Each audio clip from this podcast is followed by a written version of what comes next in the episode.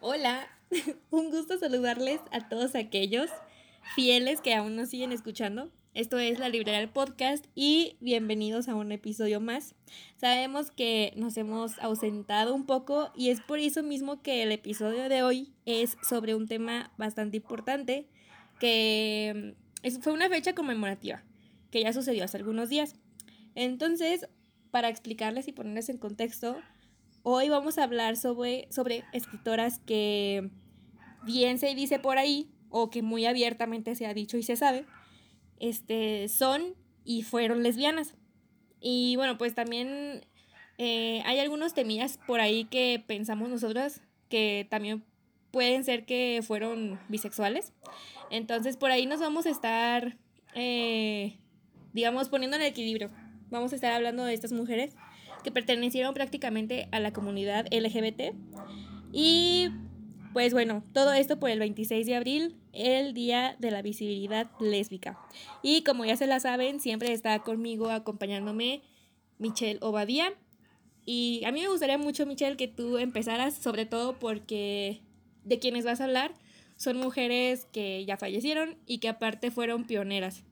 Pioneras en escribir, pioneras en el feminismo y realmente, pues ya también que escribieron hace muchos años. Entonces, adelante. Hola, otra vez súper contenta de estar aquí con ustedes. Muchas gracias por escucharnos. Y sí, como decía Vico, eh, nos, nos inspiramos un poco en esta fecha para poder hablar de estas escritoras que pertenecen a la comunidad LGBT, específicamente lesbianas y bisexuales, porque creemos que es muy importante darles una visibilidad que es poco, que, que ocurre poco. Entonces, la primera autora de la que me gustaría hablar es precisamente Safo de Lesbos, eh, que fue que vivió en el siglo VI a.C. en la isla griega de Lesbos. Ella nace en Mitilene. Y al, parecer en este momento y en esta época, aunque lo esperado era, eran los matrimonios de hombre y mujer, las relaciones entre personas del mismo sexo no eran especialmente mal vistas. Entonces, eh, bueno, pues les voy a hablar un poquito de la autora y voy a pasar a leerles un poemita de ella. Safo perteneció a una familia aristocrática. Se dice que pudo haber tenido un marido y una hija, pero eso no está comprobado. Esto porque hay muy poquita, muy, muy, muy poquita información acerca de ella. De hecho, la mayor parte de su obra pues no se conserva. Se conservan algunos poemas y algunos fragmentos. Em, pues bueno, eh, ella también fue fuente de, fascinación para muchísimos eruditos y artistas como Platón, que la nombró como la, la décima musa. Y también se dice que fundó la Casa de las Musas, que, donde educaba a jóvenes de, de Lesbos, a jóvenes lesbias en el arte, en la poesía, en la música, y se dice por ahí que en la sexualidad se la relaciona mucho por haber tenido pues, relaciones eh, íntimas con sus estudiantes. Eh, justamente de ella viene la palabra lesbiana. Y bueno. Sus poemas tienen más que nada la temática amorosa, romántica y también erótica.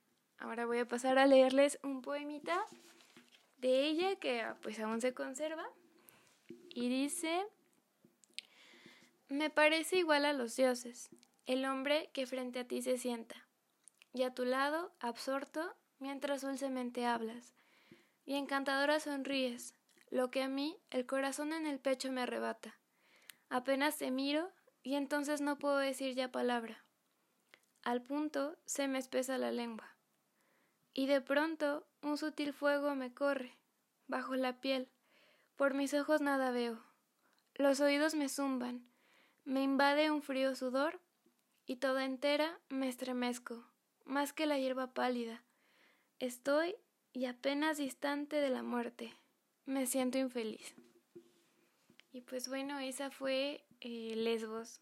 O sea, fue de Lesbos. Eh, como les decía, de ahí viene la palabra lesbiana. También en algún punto se decía que si tenías una relación pues mujer-mujer era una relación sáfica. Y las...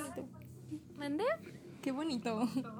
Sí, sí, está muy bello. Y se, de verdad se las recomiendo mucho. Hay, pues, como es muy antigua, hay, pues, pueden encontrar muchas, muchos libritos en internet para que chequen ahí su, su obra. Es una lástima de verdad que pues se haya perdido tanto de su trabajo. Ok. Eh, justo creo que estaba pensando que no dijimos por qué, o sea, la importancia de hablar de estas mujeres y también estábamos hablando Michelle y yo antes de grabar que no sabíamos en lo que nos estábamos metiendo al hablar de este tema. Eh, si alguna mujer lesbiana eh, nos está escuchando y se siente como ofendida, eh, lo comprendemos completamente. Nosotras sabemos que las lesbianas y las bisexuales jamás van a, van a vivir realidades iguales. Sobre todo porque aparte de es bien complicado ser mujer. Y luego ser mujer lesbiana que están todo el tiempo sexualizándote. Em, porque al parecer es mejor visto ser lesbiana o el porno lésbico que ser gay.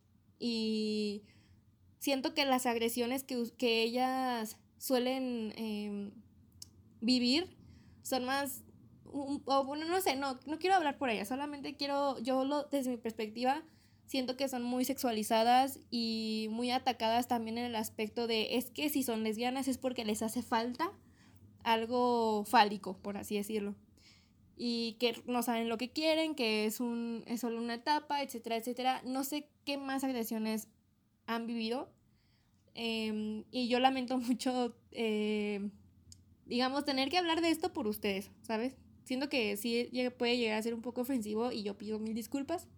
Em, y también más adelante Michelle va a hablar de una escritora que estamos como viendo, estamos adivinando si era bisexual o era lesbiana, pero yo la verdad pienso que es lesbiana por parte de su historia y su biografía, pero bueno, más adelante nos la explicará Michelle. Mientras tanto, yo por mi parte les voy a hablar de una poeta que se llama Rosa María Rofiel. Y pues bueno, creo que es una de las, una de las poetas que más retrata las relaciones sexoafectivas entre mujeres. Y pues ella eh, nació en Veracruz el 30 de agosto de 1945. Em, sí, de 1945 y se formó como periodista muy autodidacta y trabajó también en varios medios comunicativos en México. Em, ¿Qué más? ¿Qué más? Y pues bueno, ella publica su primer poemario llamado Corramos Libres Ahora en de 1978, em, que es justo sobre esta libertad y la vivencia lésbica. Les voy a leer un poema, bueno, dos poemitas porque son bastante cortos y que se me hace que son muy, muy bellos. Sí las invito a ir y correr, a leer parte de su obra. Y este poemario se llama Quise ser hombre. Ay, empieza. Una vez quise ser hombre para casarme con mi hermana, que ya lleva tres divorcios, para amar a mis amigas, que en cada relación mueren un poco. Quise ser hombre para fecundar sus vientres, no de hijos, sino de poesía, vino tinto, relojes parados, unicornios azules, para decirle a Josefina cuánto admiro su forma de entregarse, para escribirle a Rosy esas cartas que no llegan nunca, llamar por teléfono a Pilar, que espera tantas tardes, llenar de caricias prolongadas el espacio de Beatriz, que vive sola y le tiene miedo a los temblores. Quise ser hombre para amarlas a todas y no sentir más. El frío de sus lágrimas en mi playera, ni mirarlas apagarse, ni presenciar sus funerales. En sus ataúdes de treinta años quise ser hombre, para invitarlas a volar el periférico, a bailar descalzas porque el América le ganó al Guadalajara, para llevarlas de brazo hasta una cama, donde no tenga que fingir orgasmos. Pero soy mujer, y aunque puedo compartir con ellas la poesía, escribirles cartas, llamarlas por teléfono, llenarlas de caricias prolongadas, volar el periférico, bailar descalza, secar su llanto, tocar su alma, no es suficiente, no les alcanza, porque desde niñas aprendieron que los hombres son un premio al que hay que amar, sin importar si ellos la aman. no manches. Hermoso, hermoso. Sí, hermoso. Este, y bueno, otro poemita muy cortito, que está muy erótico, por cierto, se llama Tus sabores. Tu sexo me sabe a naranja, a campo, a miel, me sabe a volcán que se alza, a leyenda, a raíz que se prende a su ser, a puño cerrado, a patria, a ti. Tu sexo me sabe a mujer. No, no, no, hermoso, hermoso. Sí. Qué bello. Este, sí. Yo no la conocía, sobre todo porque hay que aclarar que en este podcast estamos en un conocimiento eh, día a día, cada, con cada episodio. Si no conocemos a escritoras, las buscamos y si las buscamos, se las enseñamos y les leemos sus poemas. Entonces, igual ustedes siempre nos pueden recomendar, mandarnos mensaje este, e incluso invitarnos a, a colaborar, por favor. y, y bueno, pues más que nada es, sabemos que es un tema importante del que hablar. Me gusta mucho este tipo de... Sobre todo me gusta que también estos poemas sean eróticos. Y bueno, transmiten demasiado, me gustan mucho. Ay, qué hermoso. Y justo me parece muy importante el disclaimer que hiciste, Vico, que nosotros estamos hablando de esto para pues dar a conocer o difundir un poquito más el trabajo de estas mujeres. no pretendemos como eh, no pretendemos pretender que nosotros sabemos de demasiado del tema ni que queremos hablar por, por nadie y lo hacemos de la manera más respetuosa porque estamos admirando muchísimo a estas mujeres. Y sí, nos tocó hacer una investigación para, para este episodio. Pero qué bonito. eh, la siguiente autora de la que yo voy a hablar es Virginia Woolf.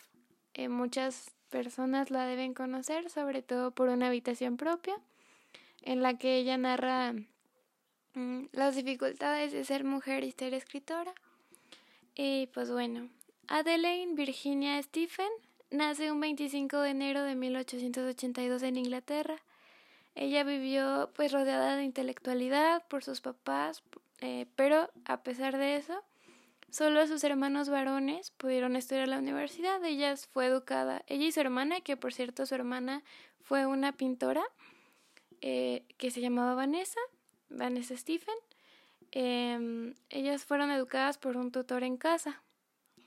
Eh, la vida de Virginia estuvo pues rodeada de algo de tragedias.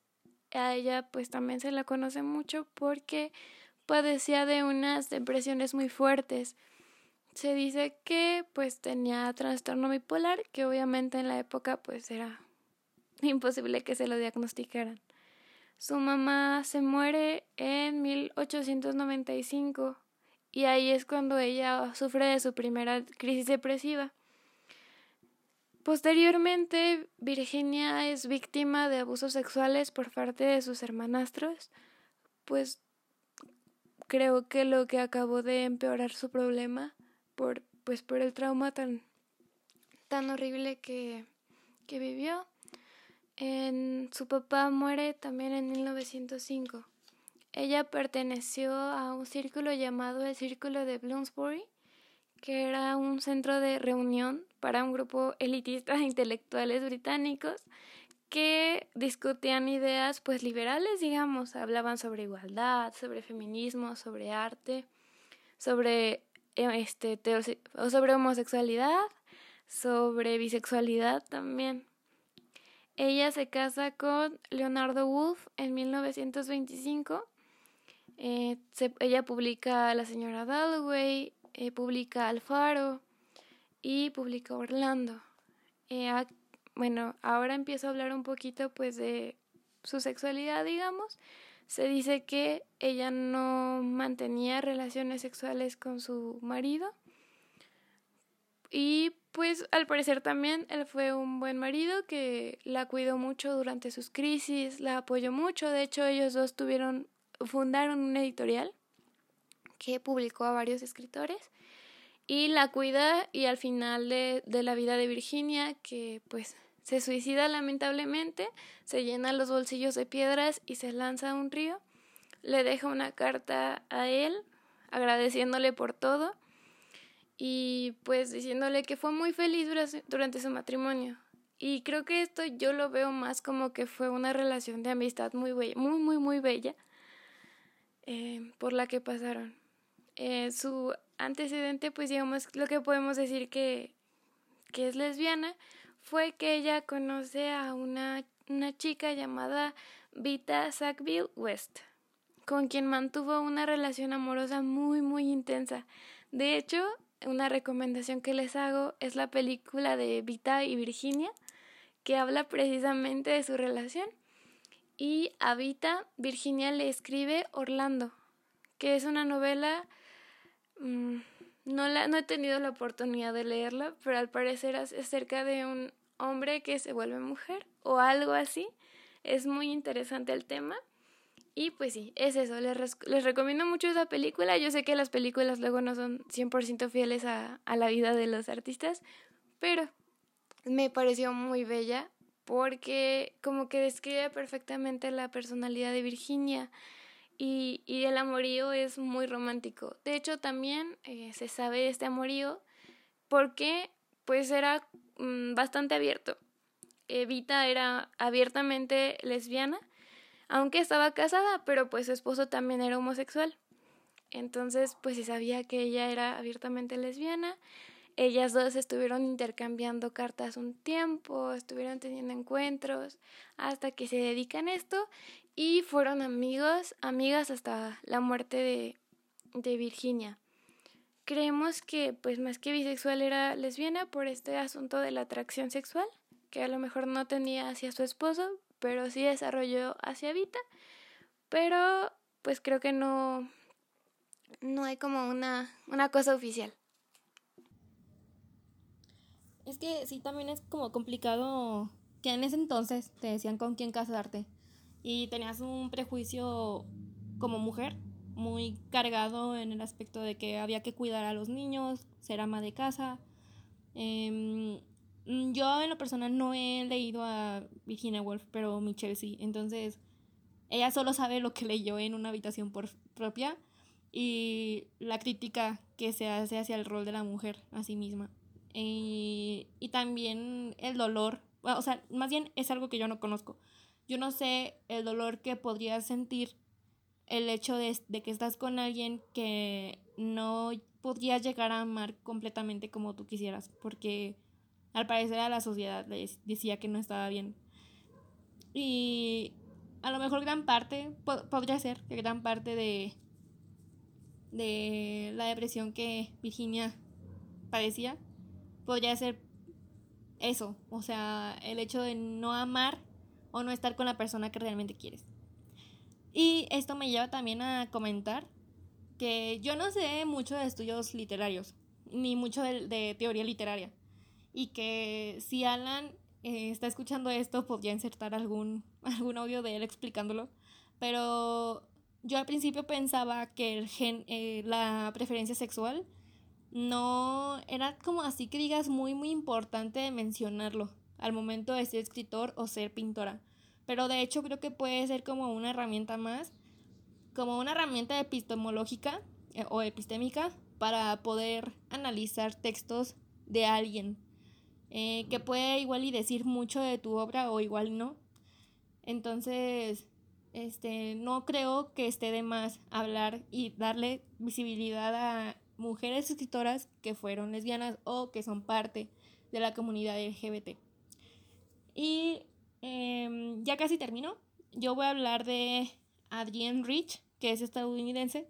Nació en Baltimore en 1929 y murió en California en el 2012. Ella, al parecer, fue una de las poetas estadounidenses más influyentes de este último siglo. Y pues al parecer como se dice que ella tiene como obtuvo una voz atrapante e inconfundible que logró introducir discusiones sobre género, raza, clase y tenía un fuerte discurso político. Y asimismo ella era capaz de escribir poesía y ustedes saben cómo introducir esta belleza en la, en la literatura.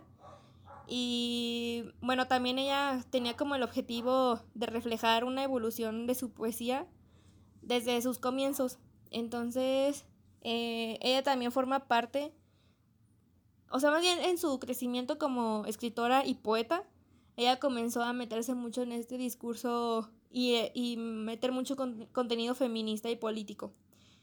Y, y bueno, pues ella tiene una antología que se llama, bueno, se llama Antología Poética. Este es una selección y traducción de Miriam Diocaretz y el prólogo es de ella misma. Tiene varios poemas los cuales siento que no tiene mucho, eh, no hace mucha alusión a realmente las relaciones entre mujeres, pero sí encontré dos que podría decir que hablan un poquito de ello. Y justo lo estoy leyendo de la página, ¿eh? Y la página se llama Cinco poemas de Adriana. este. Y aquí, pues tiene poema número 15 y dice así.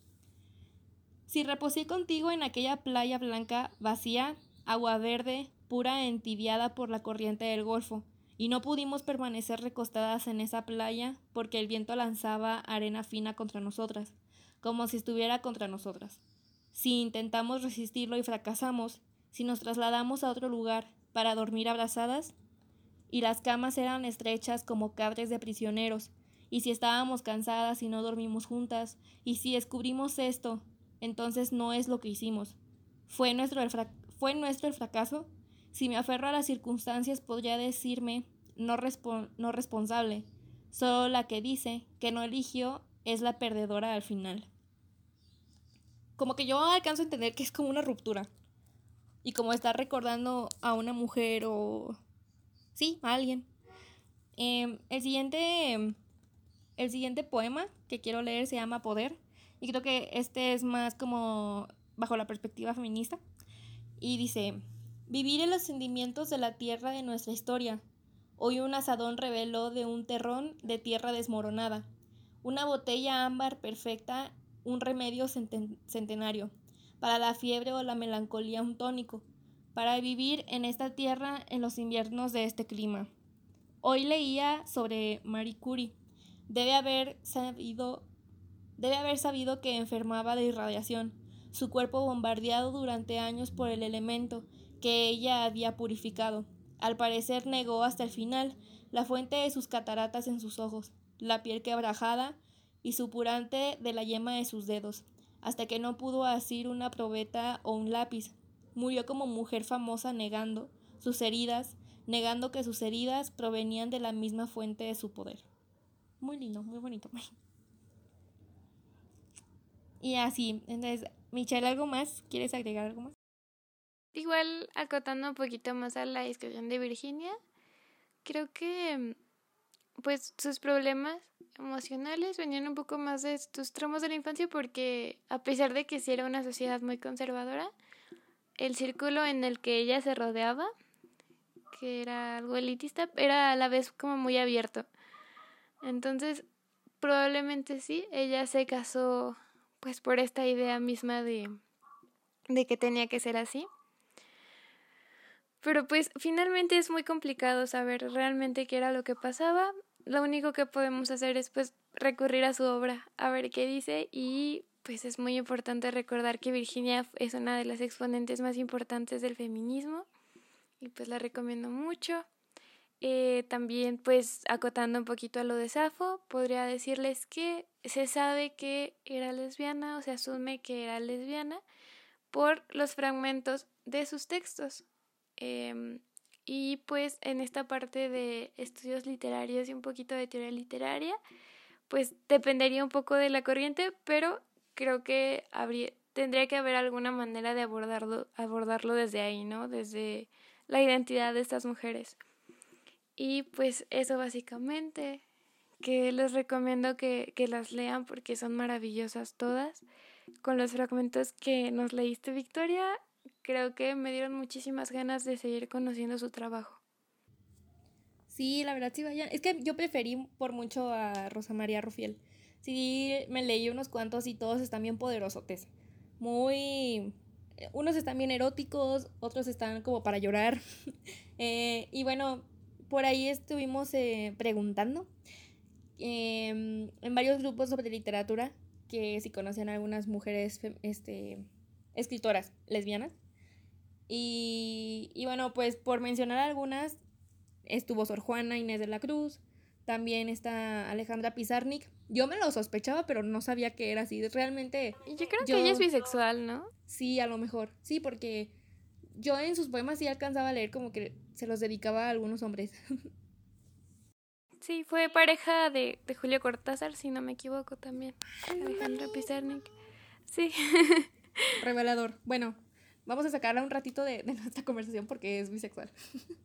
Pero, este, bueno, también por ahí, justo cuando esta gente estaba comentando, estaba, y justo esta, esto también sirve como un pilón antes de irnos. Y alguien comentó que Elvira Sastre. Mi relación con Elvira Sastre y su literatura es un poco rara porque yo la conocí hace muchos años. Y cuando yo iba comenzando a leerla, pensaba que era como así, un top, ¿no? Porque yo tampoco no leía mucho poesía. Ahorita que volví a leerla y que me dijeron que era lesbiana y que venía mucho al caso, dije, ay, le voy a, voy a darme otra oportunidad de leerla. Pero bueno, a mí en lo personal me gusta mucho un poemita que mucha gente le hace como, digamos, carrilla. Porque piensan que es feo, pero a mí me gusta mucho este poemita y todos, la van a todos van a conocer este poema que dice, te vi follar y fallar y no sé cuándo me gustaste más. Cuando te contemplé, no, sí, cuando te contemplé proclamándote diosa o cuando te observé confesándote humana. Y, o sea, es que a mí nunca me dijo nada este, este poema sobre que ella era lesbiana. Como que nunca, o sea, yo pensé que ella como que estaba describiéndose a sí misma o como si escribiera sobre ella. Y esto es justo porque no se nos educa que hay mujeres que gustan escribir de otras mujeres. Y justo ese mismo 26 de febrero, eh, sí, justo ese mismo 26 de febrero, me, me puse a chismosear en la página del Sastre de Facebook. 26 de febrero, tú, 26 de abril, perdón, no sé dónde estoy. Este publicó. Llevo años aguantando preguntas del tipo ¿por qué escribes en femenino? O cambios de género al copiar mis poemas o, o extrañeza al descubrir que soy una mujer que escribe a otra mujer. Años de cuestionamiento, de etiquetas, de rechazo, de críticas, de incomodidad frente a las cuales mi respuesta siempre ha sido la misma. Más poesía. No he necesitado más arma que esa. A mí me faltaron referentes a mi alcance cuando era más joven y soy consciente de que muchas llegasteis a mi poesía en pleno proceso de búsqueda, que muchas otras os habéis encontrado gracias a mis poemas y que a muchas otras os ha dado exactamente igual porque las palabras son de todas. Ames a quien ames, a vosotras, gracias por cederme vuestra libertad de haber, de hacer mucho más fuerte la mía. De eso va todo esto. Y hashtag Día de la Visibilidad Lésbica. Y adjunta un poema de ella que dice, yo amo a una mujer que me ama y eso solo es coincidencia. Eso solo es un cierto colo un acierto colocado a tiempo por las montañas que nos rodean, ni siquiera suerte, no. Eso es solo lo que le contaré a mi futuro, cuando mi pasado pregunte por qué ella, por qué tan fácil. Y sí, justo aquí volvemos a justificar la importancia de hablar de este tema y es que hay personas, bueno, es más, hay mujeres que no encuentran en qué sentirse reflejados, no encuentran dónde, eh, dónde refugiarse, porque siguen habiendo niñas adolescentes y mujeres y hasta ancianas que jamás han salido este, de ese hoyo de prejuicios sobre esas personas y nunca pudieron eh, decir abiertamente su sexualidad. Y se me hizo como, o sea, justo esto que acabo de leer sobre Elvira, como que me hizo quitar todos mis prejuicios sobre ella y, y sobre su poesía. Y, y, me hizo pensar que igual y para, para mí no fue muy valiosa, pero sí lo va a ser y lo es para otras mujeres que hablan hablan, o sea, que ella habla por ellas. Y, y bueno, ya. no sé si Michelle quieres decir algo más. Amiga, qué bonito. sí. Qué bonitas son las relaciones entre mujeres. Ay, no. Sí, o sea, entre, entre madre, entre hermanas, entre amigas y entre novias. Creo que yo al menos no, no creo alguna vez vivirlo, pero sí, este... Es que uno no lo piensa, no piensa lo impactante que es. Y que hay mujeres que se les sigue, se les sigue callando, por así decirlo. Ay, no, pues qué importante tema. Estoy muy feliz de que lo hayamos tocado. De nuevo espero pues no haber ofendido a nadie, no haber dicho algo incorrecto. Mm, por cierto, quiero corregirme. Eh, creo que Cortázar y Pizarnik solo eran amigos. okay. Pero, pues sí, espero que les haya gustado mucho, que se animen a leer alguna de estas autoras que recomendamos. Todas son increíbles y creo que pues muchas mujeres se pueden sentir identificadas con, con sus textos, con sus vivencias. Sí, y bueno, pues ya nada más me queda despedirme. Muchas gracias por escucharnos, por volver y ojalá les guste este, mucho este episodio. A mí me gustó mucho hablar de eso. Eh, nada, los quiero mucho, lean mucho y síganos en todas nuestras redes sociales. Que Miche nos va a decir porque a mí se me olvidan. en Instagram, eh, sí, en Instagram como la librera del podcast, en Facebook como la librera.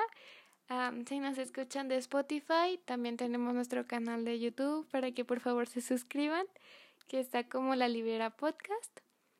Y pues bueno, eh, también que estén pendientes de redes sociales, sobre todo en Instagram, que eh, tenemos un poco menos seguidores, pero ahí es donde actualizamos más.